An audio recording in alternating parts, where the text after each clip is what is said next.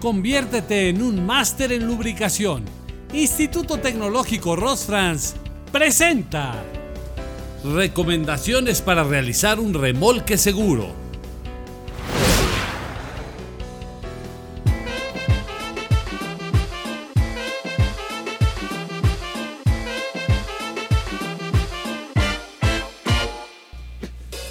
Es posible que durante algún trayecto en tu automóvil hayas sufrido alguna avería mecánica o accidente que te impida continuar con tu recorrido o incluso que el automóvil se haya quedado detenido debido a una situación como inundación, atascamiento en arena o lodo, entre otros. En estos casos, puede resultar necesario remolcar tu automóvil para trasladarlo a un taller mecánico o para ponerlo en un camino seguro. Para ello, existen algunas alternativas, sin embargo, la mejor recomendación a seguir será la que indique el fabricante del vehículo en el manual del usuario correspondiente. Esto es muy importante, ya que dependiendo de la configuración del sistema motriz con el que cuente tu vehículo, hacer un remolque de forma incorrecta podría dañar algún componente importante de suspensión, dirección, caja de velocidades e incluso del motor de nuestro automóvil. A continuación te brindamos algunas guías para efectuar un remolque seguro. Como ya lo indicamos, la primera recomendación para asegurar la protección de los componentes del vehículo es verificar la recomendación que el fabricante ofrece en el manual del usuario, ya que podría darse el caso de que por el diseño del automóvil el fabricante recomiende realizar alguna maniobra en especial, para el caso donde nuestro vehículo no puede movilizarse por sí mismo y deba trasladarse a otro lugar como un taller mecánico, la sugerencia es contratar el servicio de grúa especializada. Existen varios tipos de grúa, sin embargo, las más confiables son las de plataforma completa, ya que no se ejerce ninguna presión sobre el vehículo y es la más eficaz cuando se requiere realizar un arrastre por un periodo prolongado de tiempo o para una larga distancia. Aun cuando el personal que presta estos servicios cuenta con el entrenamiento y experiencia necesarias, es oportuno comprobar que realice la maniobra de enganche en el punto correcto del automóvil. Actualmente la mayoría de los autos ya cuenta con una herramienta de enganche que se permite ajustar con un solo movimiento de enroscado.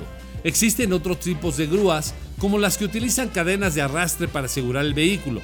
Se debe tener mucha precaución en esta elección ya que estas cadenas se colocan envolviendo la parte baja del chasis del vehículo, y esta forma de enganche puede causar daños, abolladuras y rayones al automóvil.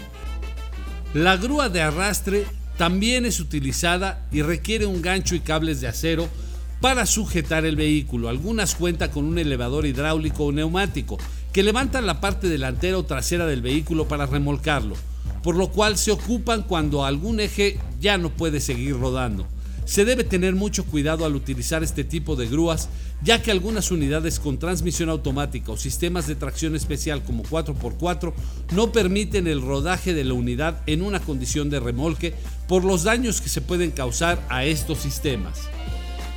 Es posible que, si requieres trasladar tu vehículo a un taller mecánico por razones de avería o accidente, el seguro de la unidad ya cuente con este servicio en su cobertura, una última forma de remolque que ya no es recomendable utilizar se refiere al uso de cadenas o correas para remolcar un automóvil con otro vehículo.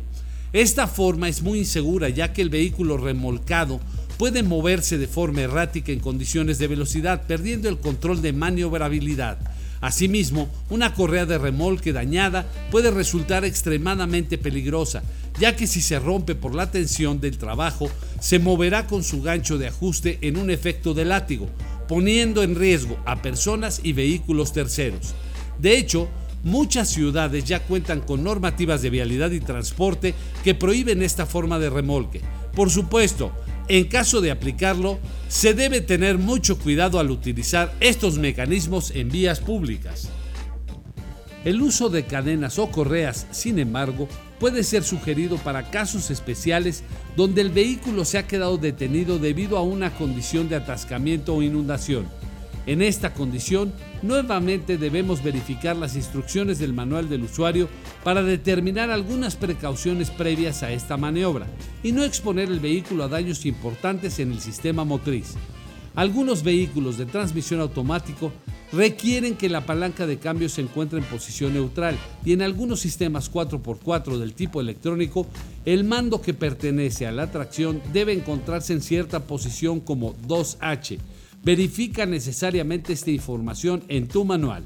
En todo caso, es muy útil que esta maniobra pueda ser realizada por personas con un conocimiento amplio del procedimiento a seguir y de las herramientas necesarias, así como asegurarse de la adecuada condición de las mismas.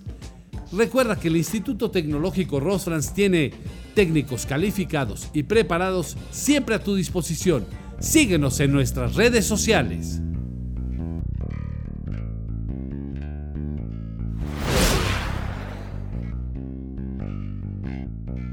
ITR, el Instituto Tecnológico Rosfrans, presentó